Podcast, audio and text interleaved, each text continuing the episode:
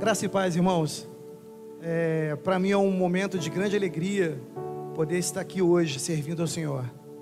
E hoje, especialmente, né, é um dia diferente. 2 de outubro de 2022. Estamos vivendo um momento muito especial na nossa história, como país e como cidadãos. Hoje é o dia da eleição. E hoje eu estava vindo para cá, estava vendo já a quantidade de pessoas se mobilizando, se encaminhando para as suas sessões. Pessoas com sonhos, sonhos de paz, de um caminho que vai nos levar a dias de paz. A eleição de uma pessoa ou de um grupo de pessoas que vai, de alguma forma, fazer com que as nossas aflições e os nossos problemas possam ser minimizados. Mas eu não vou falar aqui sobre política. Na verdade, nós já tivemos uma série de mensagens maravilhosas ministradas pelo pastor Reinaldo sobre, sobre isso, a política de Deus e a política dos homens. Quem não viu, entre aí no canal da nossa igreja, né, no YouTube, e acompanhe essas mensagens. Foram mensagens realmente muito edificantes. Mas eu quero falar sim sobre caminhos de paz. Quero falar sim sobre como nós devemos de lidar com as aflições e com os problemas. Mas não através da eleição de um homem ou de um grupo de pessoas, mas através de Cristo, através da Sua palavra. Não encontrar essa paz no sistema político, mas encontrar essa paz no que as Escrituras dizem para nós. Quando eu pensei no que eu iria dizer hoje aqui, Deus me fez lembrar um momento que eu passei, um momento de aflição, um momento de sofrimento. E o que, que existe de mais universal do que o sofrimento? Mas existem alguns tipos de sofrimento, de aflição que são diferentes. Aquele sofrimento é aquela aflição que quando chega a nós, nós fazemos alguns questionamentos do tipo: por que comigo? Por que agora? Por que desse jeito? Quem já não pensou isso? Bom, eu já. E foi justamente num momento como esse que Deus me deu uma resposta através de uma mensagem. Me mostrou três figuras: o barco, o mar e o vento. E é sobre isso que eu quero compartilhar com vocês. Essa mensagem tem me ajudado não só a entender quando as lutas e o sofrimento chegam até mim, mas também quando chegam na vida das pessoas que me procuram. Por isso que eu gostaria de compartilhar com vocês. E para fazer isso, eu gostaria de usar a nossa mensagem, o nosso texto áureo, a mensagem, a passagem das escrituras que eu utilizei para servir como base, que se encontra no Evangelho de João, no capítulo 16, no versículo 33, que diz o seguinte: Eu disse essas coisas para que em mim vocês tenham paz. Neste mundo vocês terão aflições, contudo, tenham ânimo. Eu venci o mundo. Amém? Irmãos, olha, está falando de paz aqui, né? De aflição, mas ele também nos chama atenção e nos traz uma palavra de esperança.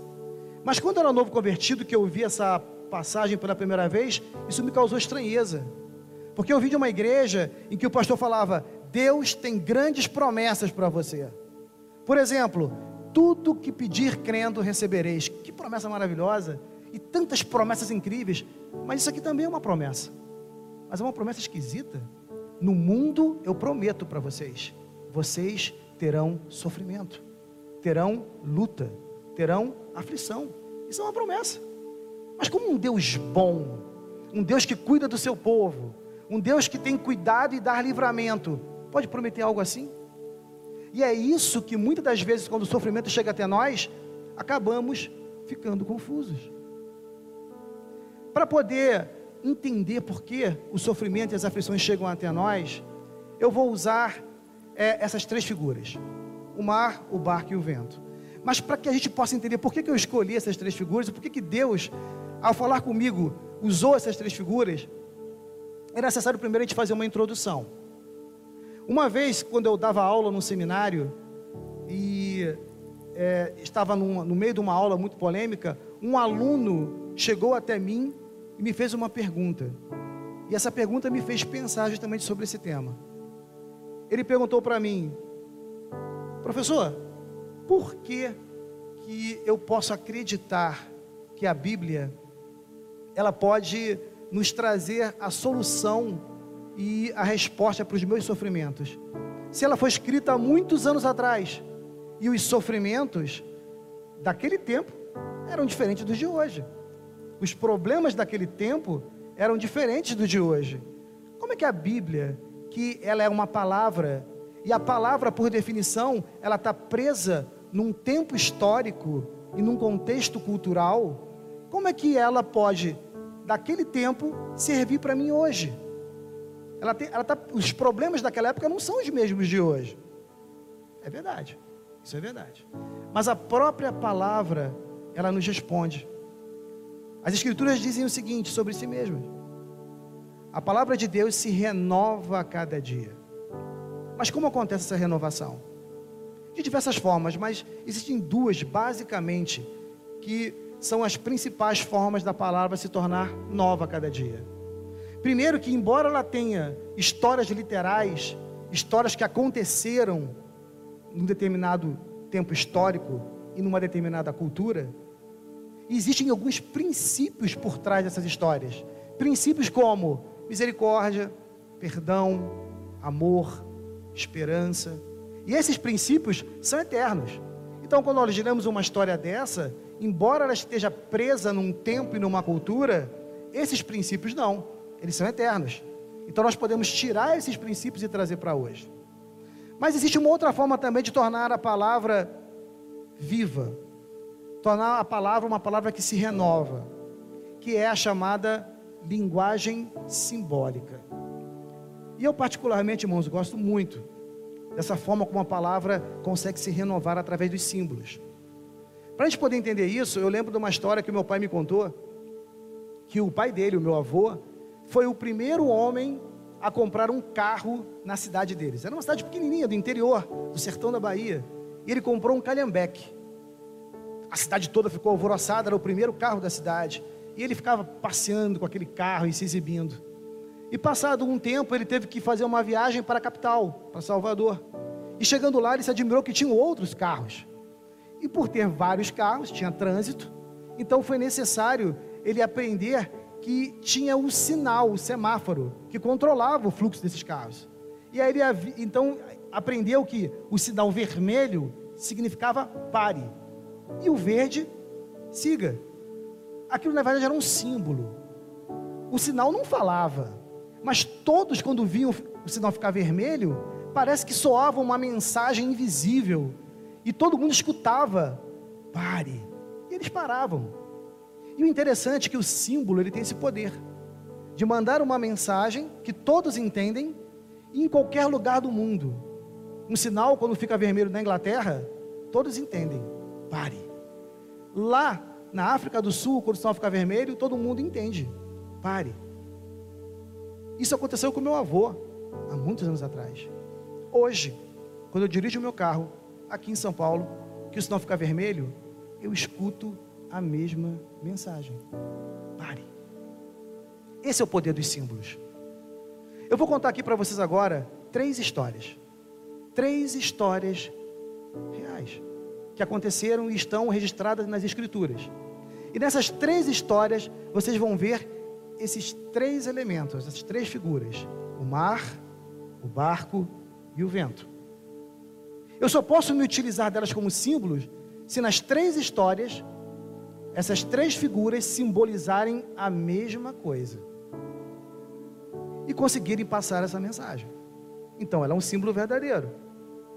Nessas três histórias, eu vou tentar passar para vocês o porquê que o sofrimento chega até nós. E muitas das vezes nós não entendemos. E nós fazemos aquela pergunta: por que comigo? Por que agora? Por que dessa forma? Porque Deus permitiu. Para iniciar, eu queria convidar você a fechar os seus olhos e nós juntos falarmos com Deus. Fecha teus olhos.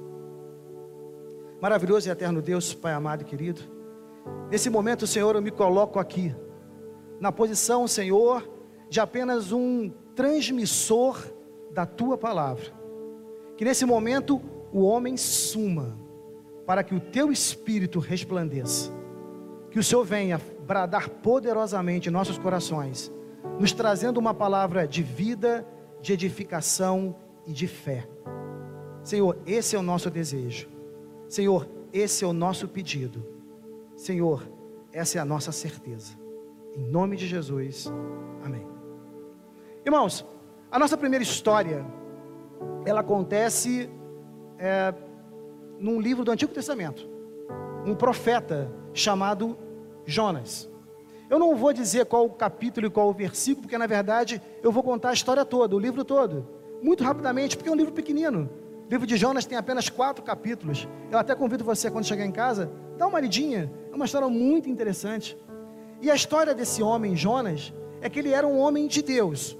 Um homem que buscava viver uma vida correta, uma vida digna, igual a eu e a você que está me ouvindo aqui agora. E um dia Deus chegou para ele e falou: Jonas, vem cá eu quero que você faça uma viagem e vá para uma cidade chamada Nínive. Nínive era a capital de um reino chamado Assíria, um reino extremamente perverso e que odiava o povo de Jonas, Israel. Jonas então pensou: se eu for lá pregar para esse povo, provavelmente esse povo, ao ouvir a palavra de Deus, poderá se converter e aí mudaram seus caminhos, e Deus irá perdoá-los. E na verdade o que Jonas queria era vingança. Jonas queria que a Síria realmente se perdesse. Esse era o desejo, essa era a vontade, essa era a ideia que Jonas tinha do que era melhor. E o que que Jonas faz então?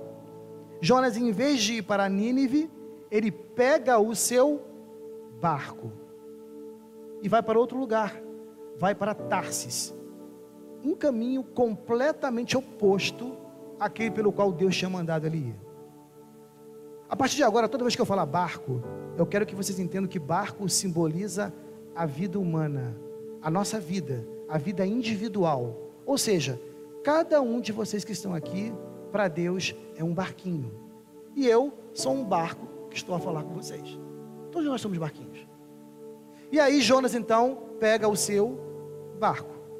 E em vez de ele ir para o caminho que Deus mandou, ele vai para um caminho completamente contrário, movido pela sua vontade, movido pelos seus desejos, movido pela sua forma de entender e ver o mundo. Esse é o primeiro motivo pelo qual o sofrimento chega até nossas vidas.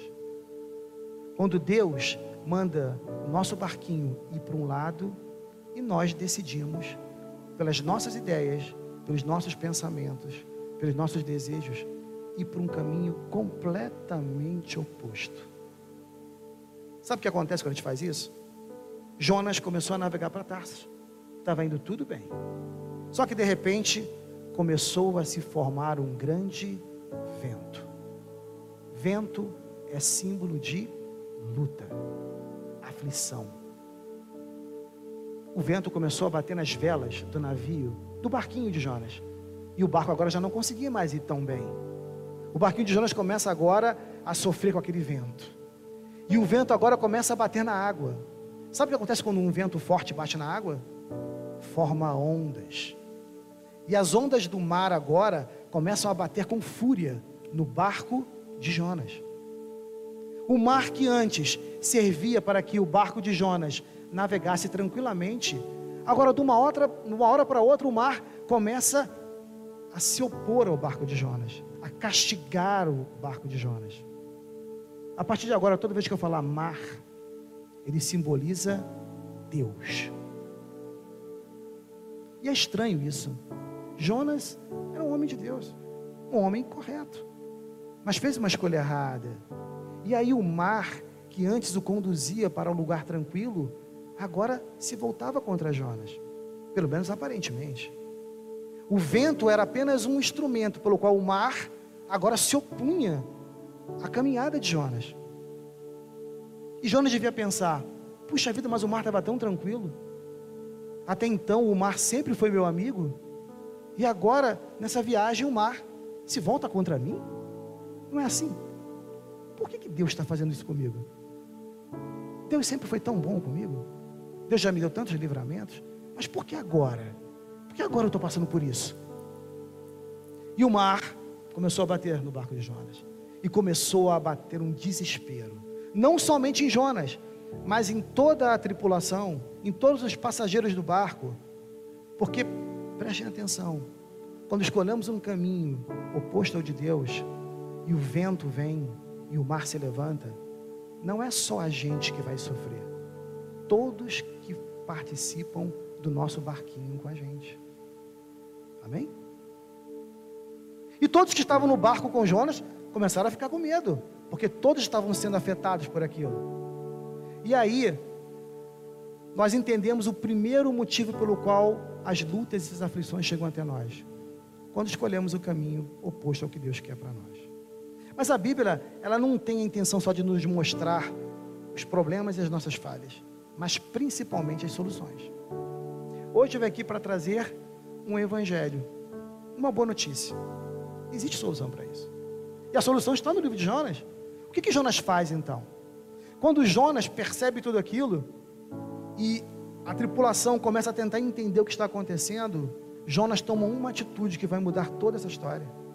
Primeira coisa, Jonas, ele decide aceitar que ele estava errado. Jonas fala: Olha, eu sei por que isso está acontecendo. O meu Deus, o Deus que criou o céu e a terra, está permitindo isso porque eu estou seguindo no caminho contrário ao que Ele quer para mim. A primeira coisa para a gente conseguir lidar com a aflição e o sofrimento, quando ela chega até nós, devido a escolhermos um caminho contrário ao de Deus, é reconhecermos que nós estamos errados. E ele falou: Olha, eu sei que o problema sou eu, eu reconheço, eu não vou ficar aqui tentando arrumar desculpas. Ah, mas a culpa foi dele. Ah, mas eu fiz isso porque a culpa foi dela. Ah, não, mas todo mundo faz isso. Isso não vai resolver o teu problema. É melhor você parar e reconhecer: isso está acontecendo por minha causa. Eu. O meu barquinho agora não está conseguindo avançar porque eu estou indo num caminho completamente contrário ao que Deus quer. Mas só isso não basta, meu irmão. Esse é o primeiro passo. Reconhecer. Mas depois de reconhecer, é necessário dar o segundo passo. E qual é o segundo passo? Ele olhou para a tripulação e falou: só existe uma maneira dessa tempestade, desse vento parar. É vocês me lançarem para fora do barco. Irmãos, o primeiro passo é reconhecer que está errado, mas às vezes a gente até reconhece. Eu não estou fazendo as coisas certas, eu sei que eu não estou. Eu não estou andando num caminho que agrada a Deus. Mas eu não sei o que, que realmente eu tenho que fazer. Eu não sei realmente aonde eu estou errando. Eu sei que eu, que eu não estou certo, mas eu ainda não consegui entender o que, que eu tenho que mudar. O que, que realmente eu estou fazendo que, que possa estar tá causando isso. Sabe qual é a forma de você descobrir? Saia do barco. Olhe para você por uma outra perspectiva. É como se o barco está aqui, eu estou aqui, agora eu saio de mim e me olho fora de mim, com total isenção. Olhe e fale: o que que eu estou fazendo que poderia ofender um Deus tão bom, tão puro, tão genuíno, tão correto? O que que eu estou fazendo ali, ó, que eu tenho certeza que não está agradando a Deus? O que que eu estou fazendo que rota eu estou tomando na minha vida? Que se eu estivesse no lugar dele, eu olharia e falaria: Poxa, poderia ser diferente. Saia de você, saia das desculpas que você cria para você mesmo, para que você fique na sua zona de conforto. e sempre transmita o problema para os outros. Isso só acontece quando você sai do barco. Quando você olha você de fora. Jonas falou: me lance para fora do barco. Quando você reconhece que o problema está em você, e quando você procura descobrir quais são eles, você está pronto agora para dar o maior salto que alguém pode dar. E é o salto que vai fazer o sofrimento e a aflição se dissipar. É mergulhar no mar. Deixa eu fazer uma pergunta aqui para vocês. Tem alguma forma de eu mergulhar no mar e alguma parte do meu corpo não se molhar? Existe? Sim ou não? Não. Não tem como mergulhar no mar e vou mergulhar no mar, mas o meu dedão eu não vou molhar. Não tem como. Quando a gente mergulha no mar, todas as partes do nosso ser são tocadas. Entram em contato com ele. Depois que a gente reconhece o nosso erro, depois que nós descobrimos o que tem que ser mudado, nós temos que mergulhar no mar, entregar todas as áreas da nossa vida para Deus. O mar é Deus, e deixar que Ele toque, que Ele consiga impregnar a Ele em todas essas áreas para que haja mudança. Jonas fez isso, reconheceu, saltou e ó, mergulhou no mar. Agora Jonas e o mar eram um só. Para a tripulação que ficou no, no barco, eles olharam e o que, que eles pensaram? E Jonas morreu. E sabe o que eu, que eu queria te dizer nessa manhã? Eles acertaram. Jonas morreu mesmo. Aquele Jonas que estava no barco antes de pular, morreu. Ele não iria mais para Tarsis. Ele nunca mais seria o mesmo Jonas. Depois que ele mergulhou no mar, Jonas morreu. Mas é uma morte estranha, porque embora ele tenha morrido, ele não era mais o mesmo, mas ele continuava vivo. Era um morto que continuava vivo. Como é que pode isso? Que mistério é esse? O mistério acontece porque quando ele pula no mar, em que ele deveria morrer mesmo, literalmente, aparece um outro personagem nessa história, um grande peixe. Mas reparem, não foi uma grande ave, que veio voando, filha do céu, e mergulhou no mar e o salvou. Não. Não foi um grande réptil, um crocodilo, que veio pela terra e tchuf, mergulhou e o engoliu e o levou para a terra. Não. Foi um grande peixe.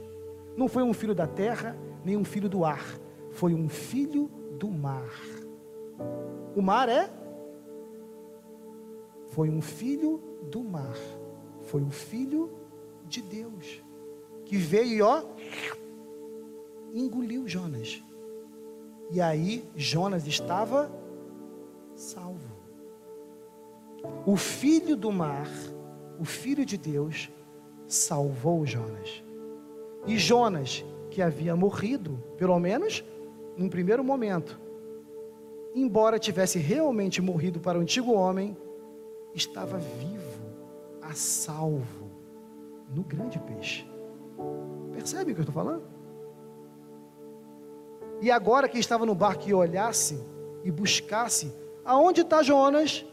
Sabe o que eles viriam? O peixe. Quem via Jonas, via o peixe. Quem via o peixe, via Jonas. Eles agora eram um só, um mesmo organismo. Independente. Peixe é peixe, homem é homem. Mas engraçado, quem via um, obrigatoriamente tinha que ver o outro. Que mistério! Esse mistério, irmãos, acontece com todos nós quando reconhecemos, quando buscamos mudar e a partir disso mergulhamos nele. Encontramos a salvação e a mudança. E o texto diz que quando isso aconteceu, sabe o que aconteceu com o barco? A tempestade cessou, o vento parou, parou a aflição, passou, passou o sofrimento o barco continuou na sua viagem. Mas e Jonas? Nosso livro termina dizendo que o grande peixe cuspiu Jonas. Aonde? Na praia. Qual é o lugar que um náufrago que está à deriva no mar mais sonha naquele momento? A praia, a terra. é o lugar mais seguro, mais desejável para o náufrago. Quando a gente realmente se entrega para Deus, Deus vai nos tira da tormenta, nos tira daquele momento que Ele permitiu de sofrimento para chegar até nós, para mudarmos o rumo da nossa vida e nos coloca no lugar que desejamos, nos coloca no lugar seguro, mas não é em qualquer lugar. Sabe onde que o peixe cuspiu, Jonas?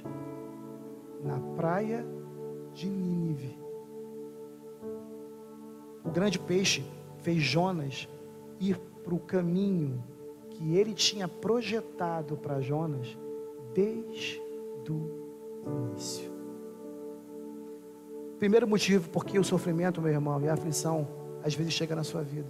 Mesmo sendo um homem de Deus, uma mulher de Deus, uma pessoa que procura ter uma vida digna, correta, para que você conserte os teus caminhos e faça com que o caminho que você escolheu errado volte e se torne no caminho que Deus escolheu para você.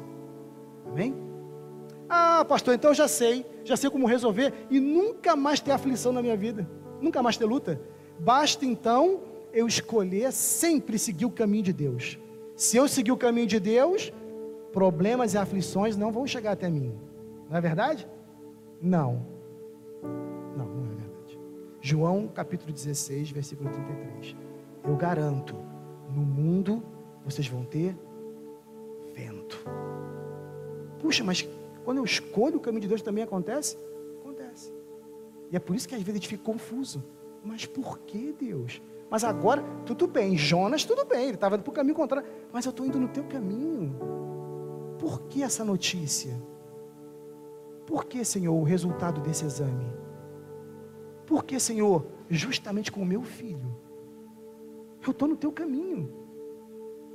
Atos, capítulo 27 e capítulo 28.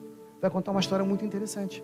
Vai contar a história de um homem chamado Paulo, um homem de Deus, um homem que estava seguindo o caminho de Deus.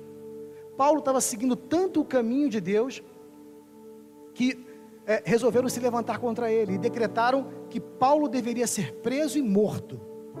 Paulo era um cidadão romano, então ele poderia pedir uma audiência com o imperador de Roma, o grande César. E assim ele o fez. Da mesma forma que Jonas ah, tinha que ir até o rei da Síria para pregar para ele, mas foi desobediente, Deus queria que Paulo fosse até o rei de Roma, o grande imperador também do povo que era contrário a Israel, para pregar para esse rei. Mas Paulo, diferente de Jonas, falou: Eu aceito. Então Deus falou: Paulo, pega o seu barco. E Paulo então foi para um local, já como prisioneiro, e pegou um barco para ir para Roma. Vá até Roma. E ele foi. E a gente pode pensar: Paulo estava fazendo a vontade de Deus, estava no, com seu barquinho no caminho que Deus queria contra ele. Não vai ter vento, muito menos tempestade. O mar agora vai levá-lo calmamente até o seu destino. Não, mas não é assim que acontece na nossa vida, no nosso dia a dia. E é por isso que a gente não entende, né? Mas eu estou fazendo tudo certo, Senhor. Paulo estava indo e de repente, no livro de Atos, no capítulo 27 e 28, diz que começou a se formar um vento. Começou a bater um vento calmamente na água e começou a se formar ondas. E o povo que estava no mesmo barco de Paulo começou a ficar apavorado. Só que dessa vez, em vez de aparecer um grande peixe, Deus se revela a Paulo na forma de um anjo. E o anjo do Senhor diz para Paulo: Paulo, continua a tua viagem, pois nem você, nem os que estão no teu barco irão se perder. Eu quero te dizer uma coisa, meu irmão e minha irmã. Mesmo quando as aflições, as lutas e o sofrimento chegarem a você, e você tem consciência que está fazendo a vontade de Deus, e você se apavorar, Lembre-se, Deus não vai permitir dano algum, nem para você, nem os que estão no barco contigo. Mas isso não quer dizer que quando o vento estiver batendo forte contrário e as ondas do mar começar a bater com força no seu barquinho, isso não vai te causar medo. Mesmo você querendo nisso, dá medo, irmãos. Quando a notícia ruim vem, quando a dor dói, quando a perca chega, mesmo você crendo, dói. E Paulo sentiu isso. Chegou um momento que Paulo viu que a situação não estava boa. Ele mandou então a tripulação começar a comer pão e falou: a coisa não está legal. Eu sei que o anjo falou comigo, mas eu sou carne. Eu tenho medo. Não há pecado nisso, irmãos. Mas Paulo tinha uma confiança dentro dele. Ele sabia que o Deus que ele cria era um Deus que não mente.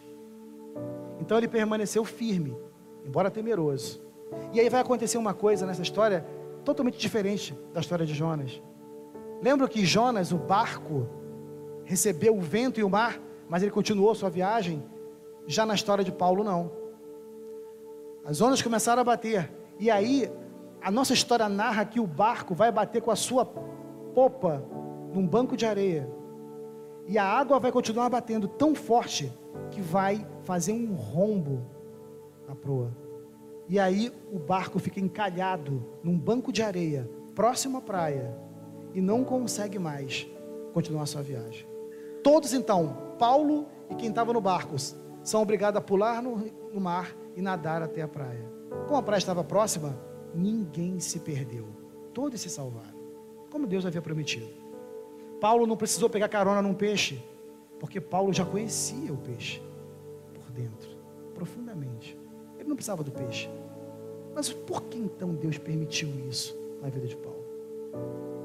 Por que Deus permite o sofrimento e as lutas, às vezes chegarem na nossa vida e às vezes chegarem de uma forma tão cruel, tão dura, a ponto do nosso barco parar, não conseguir ir para frente, ainda formar um rombo no casco dele. Nem no navio de Jonas aconteceu isso. Estava no caminho contrário. Paulo estava no caminho de Deus, mas parece que foi mais violento. Por quê? Não tem lógica isso. Mas se a gente continuar vendo a história, nós vamos ver que Paulo então consegue ficar náufrago numa ilha, por nome Malta. E lá ele vai encontrar um povo que não conhecia Deus. E quando ele vai se esquentar numa fogueira, porque estava todo molhado, aquela região da Grécia é uma região famosa por ter as serpentes mais venenosas do mundo. E quando ele estava ali, ó, se aquecendo, uma dessas serpentes, uma víbora vai e ó, pica Paulo. E aí todos aqueles que estavam ali, aquele povo que não conhecia Cristo, olhou e falou: verdadeiramente esse homem está em pecado. Esse homem é um endemoniado. Não é possível. O homem estava preso. Não satisfeito, depois ele ficou náufrago. O navio dele quebra. Depois, quando ele chega aqui, que ele pensa que salvou, é picado por uma serpente venenosa. Não é assim que às vezes acontece com a gente? Nós estamos passando um momento ruim da nossa vida. Estamos ali indo para a igreja, fazendo a obra de Deus, procurando ver uma vida digna. Daqui a pouco recebemos a notícia. Notícia terrível. Quando a gente pensa que está ruim, Aí piora, descobrimos que agora, além daquela notícia, tem outra coisa. Depois que a gente pensa, ah, agora vai. Aí aparece outra coisa. Queima o micro-ondas. Aí você fala, queimou o micro-ondas. Aí logo depois queima a geladeira. Você fala, pô, mas agora que eu vou consertar o micro-ondas, queima a geladeira. Aí você descobre que a sua mãe lá no interior sofreu um acidente. Meu Deus, não aguento isso. Mas será que Deus está dormindo? Será que ele foi viajar, foi passear? Quem é que já não passou por isso? Será que só eu? E é nessas horas que a gente faz as questões, os questionamentos. Por que comigo? Por que assim? Por que agora? Por que esse sofrimento todo? Se eu estou fazendo a vontade de Deus. E aí Paulo, quando é picado, ele olha, olha para aquele povo e fala: Olha, eu não vou morrer. Porque Deus tem um plano para a minha vida.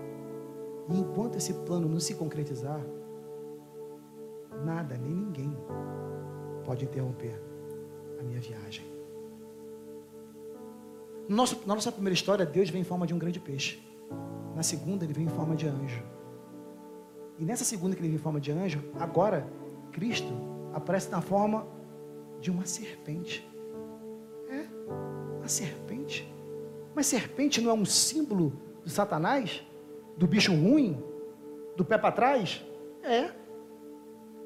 Mas às vezes, as coisas começam a ficar tão terríveis que a gente já não sabe mais se é Deus, se é o diabo. Está repreendido em nome de Jesus, mas é Ele mesmo que está permitindo. Como é que pode? Parece que ele virou a serpente, mas aquela serpente que pica Paulo não mata Paulo. Ele olha para as marcas da serpente e diz: essa serpente não é para a morte. Talvez as outras sejam, mas essa não. Essa é para deixar as marcas no meu corpo de que tão importante quanto para onde eu devo ir, e esse é o ensinamento da nossa primeira história, é como eu devo ir. Às vezes ficamos tão preocupados em estarmos na igreja, fazendo a vontade de Deus, fazendo a obra de Deus, e esquecemos como estamos fazendo essa obra. Sabemos para onde estamos indo, mas não estamos mais nos importando como estamos indo. Paulo agora tinha as marcas nele de que tão importante para onde ir como é o testemunho do que eu tenho pregado está sendo realizado através da minha vida. Lembram aqueles que falaram: esse homem está endemoniado, não é possível. Tudo de ruim acontece com ele ao mesmo tempo? Agora eles olhavam para Paulo e diziam: caramba, ele não morreu. Ninguém sobrevive a essa serpente. De repente, esse tal de Paulo deve ser um Deus. Eles olharam para Paulo e acharam que Paulo era o peixe. Porque agora quem via Paulo, via o peixe. Quem via o peixe, via Paulo. Por isso que eles acharam que ele era Deus. Percebe? Tão importante quanto para onde você está indo, meu irmão, é como você está indo. Paulo, depois, ele vai sair dessa ilha. E vai chegar até Roma. E vai pregar, vai pregar diante do imperador romano, de César. Só que o mais impressionante não é isso. O mais impressionante é que depois Paulo vai ficar preso, aprisionado, prisioneiro numa casa, uma prisão domiciliar. E de lá ele vai escrever várias cartas. As cartas que nós temos no Novo Testamento. E uma delas, ele vai escrever para um filho na fé dele, chamado Timóteo. Mais especificamente, a segunda carta que ele vai escrever a Timóteo. Segunda a Timóteo. E ele vai dizer nessa carta: Olha, lá no início da minha caminhada, da minha jornada, na primeira viagem missionária, que tá, também está nesse livro de Atos, lá no capítulo 12, eu fui viajar e viajei com o meu grande amigo de viagem, missionário, Barnabé. E Barnabé, nessa primeira viagem, ele vai trazer um parente dele, por nome Marcos. Marcos, que vai escrever o Evangelho de Marcos. E ele vai trazer Marcos.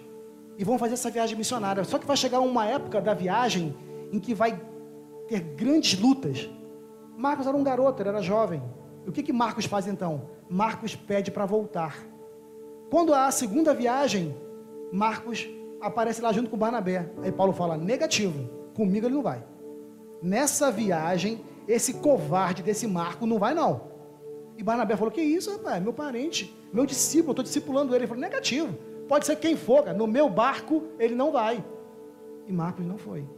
Barnabé e Paulo, que eram amigos, brigaram por causa disso.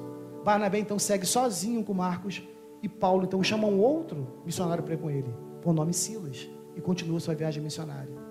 Agora, quando ele estava lá preso, ele escreve uma carta para Timóteo e fala: Timóteo, já estou no fim da vida, venha me visitar, mas não venha sozinho não, me traga Marcos, porque Marcos é importante para mim e é importante para o meu ministério.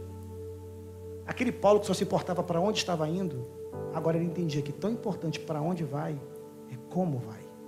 Às vezes nós deixamos os nossos marcos no meio do caminho, relações mal resolvidas, pessoas pelo qual nós deixamos no caminho e não reatamos a amizade, não testemunhamos para essas pessoas esse Cristo que pregamos. E aí Paulo entendia que agora, quando isso acontecia, ele olhava para as marcas da picada da serpente e lembrava: existe um Deus que quer testemunhar dele, mais do que ser pregado, através das nossas vidas. Então ele manda chamar Marcos. Ah, pastor, então eu já sei então como resolver a questão dos problemas. Não mais chegar nenhuma aflição e nenhum sofrimento até mim. Sigo no caminho de Deus, dou bom testemunho, vivo uma vida através da minha vida, que as pessoas vejam Cristo e pronto, está resolvido. Não. E aí eu quero chegar na terceira história, que está no Evangelho de Marcos, esse rapaz, no capítulo 4, do versículo 35 ao 41, e vai contar uma história muito interessante. Agora estavam os discípulos, os apóstolos, homens que andavam com Jesus, e o próprio Jesus, o peixe, virou gente. Estava andando com eles agora. Eles podiam ver Jesus, pegar nele, abraçar, deitar no colo. Ouvia Jesus ensinando à noite. Olha que maravilha. E agora Jesus falou assim: Tá vendo aquele outro lado da margem ali? Tinha um mar. Tá vendo a margem lá? Tô. Para lá que vocês vão. Sabiam a direção. Falou: Agora eu quero que todos vocês entrem nesse barco juntos. Mostrou como. Só que agora tinha uma diferença. Jesus falou: Agora eu vou junto. Eu vou estar tá dentro do barco com vocês. Jesus agora está aqui, ó, dentro do barco. Tem como algum vento bater nesse barco? Sim ou não? Não, não é possível. Pode chegar tempestade, vento, o mar pode se revoltar contra um barco desse? Jesus está dentro agora. Sim. Sim, irmãos, pode. João 16, 33. E no mundo tereis vento. E lá estavam os discípulos, todos felizes. Jesus estava lá, Jesus falou assim: Olha, eu vou tirar uma sonequinha aqui, mas já já eu já volto. Vou ficar aqui ouvindo aqui um radinho aqui, o irmão Damásio tocando. Eu gosto de ouvir esse louvor, vou ficar por aqui, vocês ficam aí. Só que daqui a pouco começou a se formar um vento. E começou a se formar a tempestade, e o mar começou a bater no barco. Começou aquele barata voo, os discípulos tudo assustado. Vamos fazer o quê? Jesus está no barco. Vamos lá, Jesus, Jesus, acorda, salva a gente. Jesus olha, e aí Jesus me dá uma resposta. Que quando eu fui novo convertido, eu voltei baratinado para casa, que até endereço. Ele olha para o e fala assim: Homens de pouca fé. Misericórdia, eu iria fazer a mesma coisa. Pô, Jesus está no barco comigo, eu vou, vou fazer o quê? Mas Jesus fala para eles: Homens de pouca fé. E ele vai até a parte mais alta do barco e fala: Vento, cessa. E o vento. Ele olhou para o mar e falou: Pai, acalma-te. Mar. E o interessante é o final da história. Eles chegam e falam assim: Quem é esse homem que até o vento e o mar lhe escutam? Nossa terceira história fala sobre não para onde ir ou como ir, mas fala sobre quem você é quem você é em Cristo. Eles não sabiam. Eles tinham Jesus dentro deles, do barco. Sabiam para onde ir, sabiam como ir, mas não sabiam quem eles eram. Sabe por que Jesus podia fazer aquilo? Porque Jesus é o Filho de Deus. E quando você permite que ele entre no seu barco, João capítulo 1, versículo 12. Mas a todos quanto recebem Jesus dentro do barco, ele lhes dá o poder de serem feitos filhos de Deus. Por isso que Jesus e falou assim: homens de pouca fé, não precisavam ter me acordado, porque o Filho de Deus manda o vento parar. Acredita nisso. Pede para o mar acalmar. Ele acredita nisso porque ele é filho de Deus. Só que vocês agora são filhos de Deus. Bastava que um de vocês fosse até ali, a proa do, do, do navio, e dissesse: Vento, em nome daquele que está no barco comigo, e ao recebê-lo me fez filho de Deus, eu digo: acalma-te. Mar, ouve o teu filho que clama agora. Acalma-te. Eles não sabiam disso ainda. Mas mais tarde, os evangelhos vão provar que eles descobriram. E aí, quando vinha o vento e as aflições, eles não temiam eles prosseguiam a sua viagem até onde Deus queria que eles fossem. Amém, irmãos? Por isso que às vezes o sofrimento chega até você. Não é para te destruir. Não é necessariamente porque você está indo no caminho contrário. Às vezes é. Mas seja lá por que for, através dessas três histórias, Deus nos mostra que a intenção dele é vida, edificação e transformação. Uma vez eu preguei isso. Eu tenho muitos amigos de várias religiões e tenho muitos amigos ateus também. Eles gostam muito de conversar comigo, os ateus. Não sei porquê. E aí tem um ateu que falou para mim assim: essa história sua é muito interessante. Gostei do negócio do barco, do mar. Mas tem uma coisa. Eu sei como eu resolver o meu problema e não ter sofrimento. E o sofrimento chegar até mim. Porque todas as histórias que você contou tem um problema nelas. Tudo só acontece, todo sofrimento, porque o mar e o barco estão juntos. O barco entra no mar, aí vem o vento, aí o barco está no mar, aí vem a tempestade, aí o barco está no mar, vai para o caminho. E se o barco não tiver nem aí para o mar? Se o barco não for para o mar, que é o meu caso, eu, para mim, o meu barco não quer saber desse teu mar aí. Ó. Deus, para mim, não existe. Não tem mar. Se não tem mar, não tem vento, não tem tempestade, não tem onda. Por isso que eu não quero saber de Deus. O meu barquinho, ó, não quer saber desse mar. Os ateus, eu, gosto muito de conversar com eles porque eles são muito inteligentes. E são muito racionais. Eu gosto disso.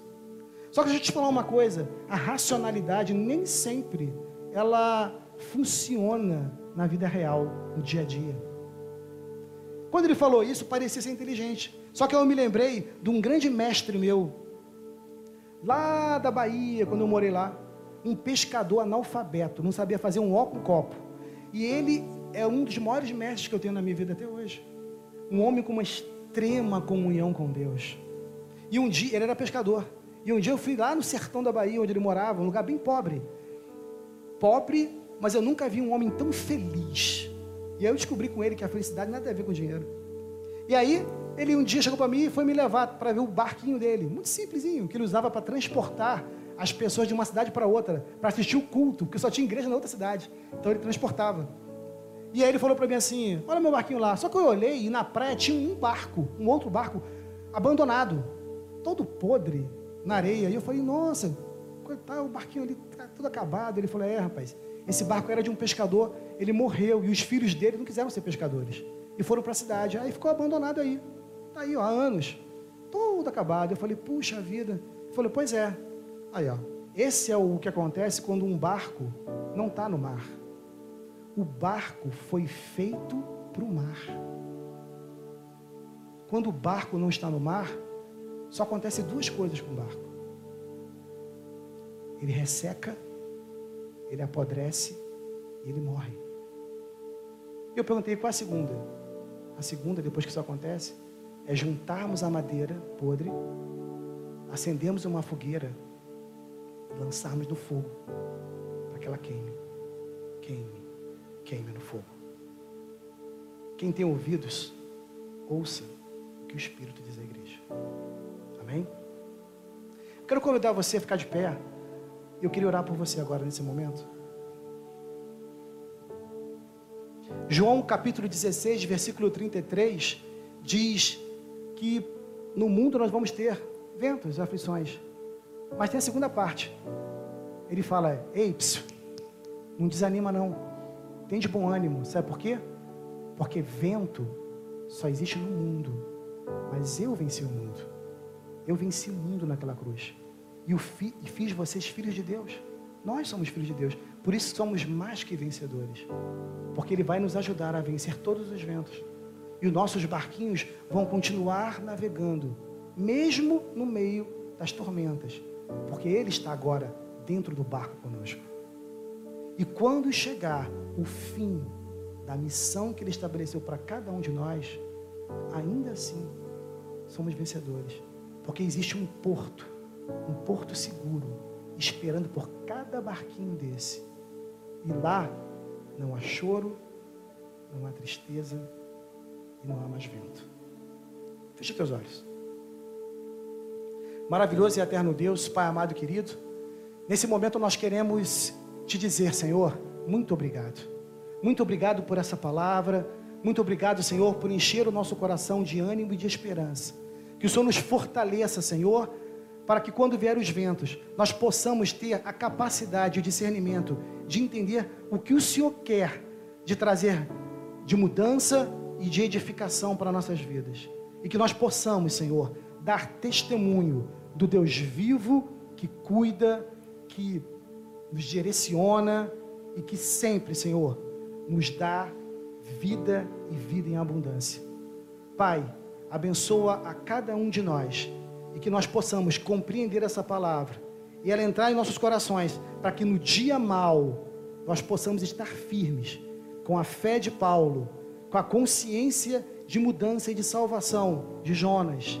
E enfim, Senhor, possamos reconhecer quem somos em Ti, mais que vencedores, filhos de Deus, remidos pelo Teu sangue.